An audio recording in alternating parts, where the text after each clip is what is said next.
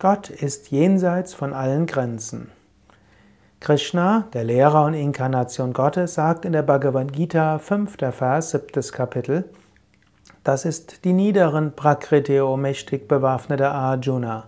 Erkenne, dass sich meine höhere Natur, die Prakriti, das wirkliche Lebenselement, das diese Welt bestehen lässt, davon unterscheidet. Er sagt also, es gibt in der äußeren Natur zwei Aspekte. Es gibt die niedere Natur und es gibt die höhere Natur. Die niedere Natur, das manifeste Universum, wie auch die Individuen. Darüber hinaus gibt es die höhere Natur, die auch als Avyakta genannt wird, das Unmanifeste, die Schöpferenergie, die Schöpfungsenergie oder das Schöpfungsprinzip. Hinter der äußeren Welt ist letztlich der Schöpfungswille Gottes.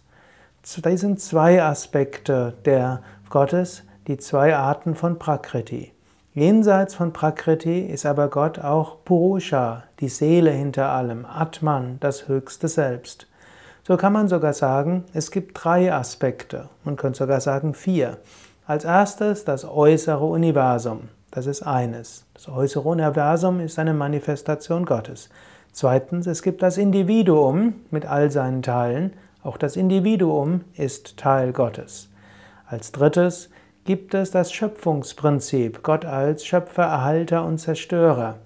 Auch das ist letztlich Gott. Und schließlich gibt es das rein transzendente, das allerhöchste, unendliche Bewusstsein.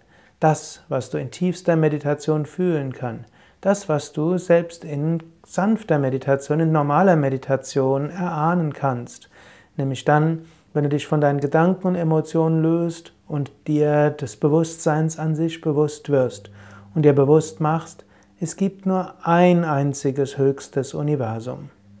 Entschuldigung, es gibt nur ein einziges höchstes Bewusstsein. Natürlich, dieses höchste Bewusstsein manifestiert sich auch als Universum.